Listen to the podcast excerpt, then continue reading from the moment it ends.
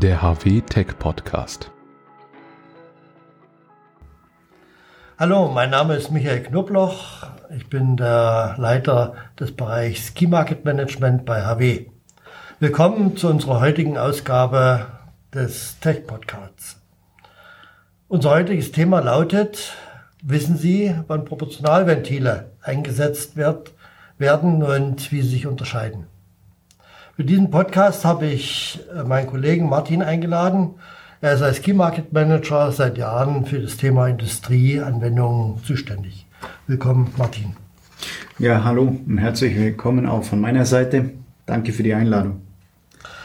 Proportionalventile sind ja seit langem bekannt, in unterschiedlichen Anwendungen im Einsatz. Und die erste Frage, was versteht man eigentlich unter Proportionalventile?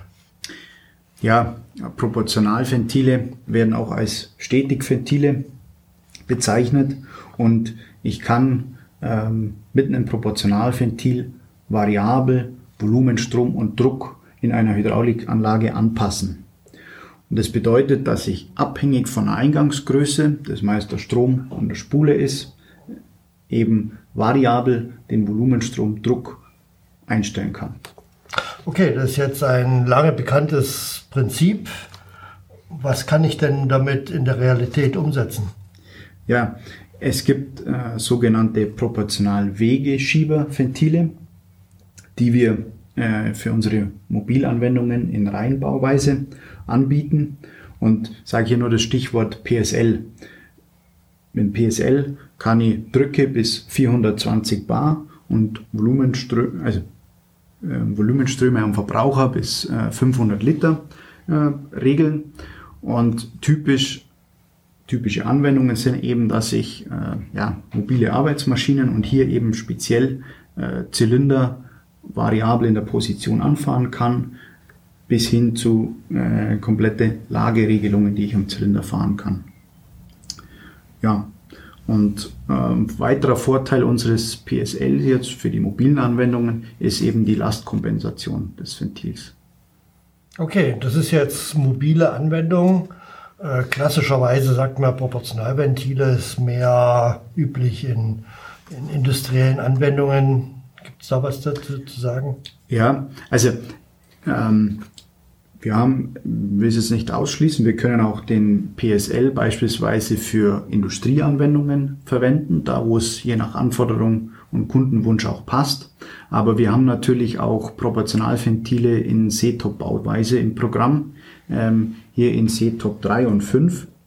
Und typischerweise gehen diese Ventile äh, bis 100 Liter pro Minute am Verbraucher und ähm, 350 Bar maximal, die wir ja, so im Programm haben. Du hast ja schon gesagt, äh, man kann ja Proportionalventile sowohl als offene Steuerung oder im offenen Steuerungskreis verwenden, als auch mit geschlossener Lageregelung. Äh, Haben wir da irgendwas im Programm? Ja, genau. Also unsere ähm, PIL und POL-Ventile, äh, POH-Ventile, Entschuldigung, ähm, haben eben auch einen Wegaufnehmer mit am Ventil, wo ich dann eben so einen geschlossenen äh, Lageregelkreis über den LVDT am Proportionalventil ähm, realisieren kann. Ähm, und über die, die reinen Proportionalwegeschieberventile haben wir eben auch äh, weitere Ventile äh, im Programm, äh, wie unsere, also die wir auch für Volumenstromregelung einsetzen, wie unsere SE, SEH und PSR äh, Volumenstromregelventile. Ähm, und darüber hinaus gibt es eben auch noch unsere pro proportionalen Druckbegrenzungs- bzw. Druckregelventile. Äh, Wofür brauche ich jetzt proportionale Druckregelventile oder Druckventile? Ja, lass es mich mal an einem Beispiel eben wieder aus der industriellen Anwendung, hier bei den hydraulischen Pressen und speziell bei den Abkompressen mal an einem Beispiel erklären. Wenn wir Bleche biegen letzten Endes, variieren die in der Länge, in der Dicke, äh, im Material und dafür muss ich unterschiedliche Drücke auch an der Abkompresse einstellen können. Und diese Druckeinstellung mache ich wiederum über ein Proportionaldruckbegrenzungsventil. ein Proportionaldruck Minderventil oder Druckregelventil, wie es viele auch sagen, ähm, verwende ich zum Beispiel für die ähm, Werkstückspannung äh, in einer Drehmaschine.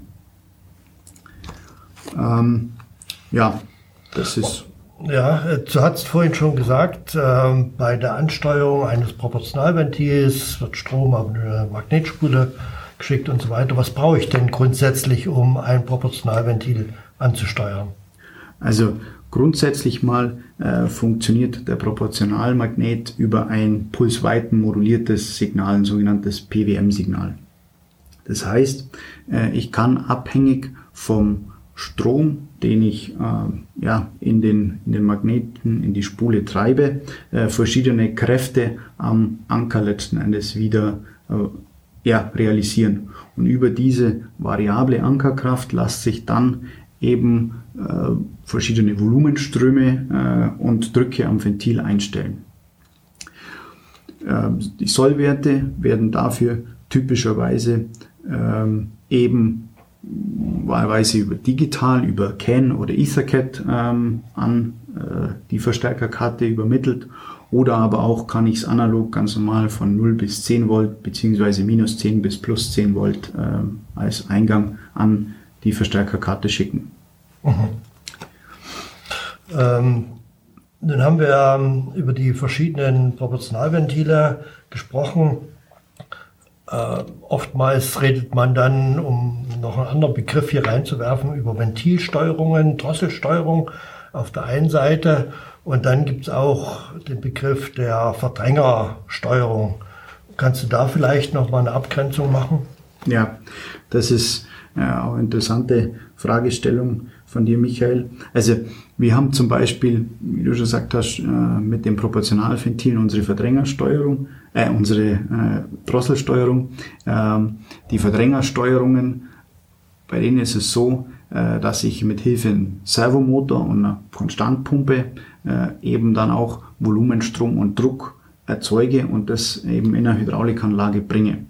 Typischerweise äh, haben wir hierfür unsere HS120 und E-Prex äh, eben im Programm und auch speziell die Vorteile so einer Verdrängersteuerung wird dann äh, Bernhard in einer weiteren Episode äh, dieses Post Podcasts eben erklären. Mhm. Ja, vielen Dank.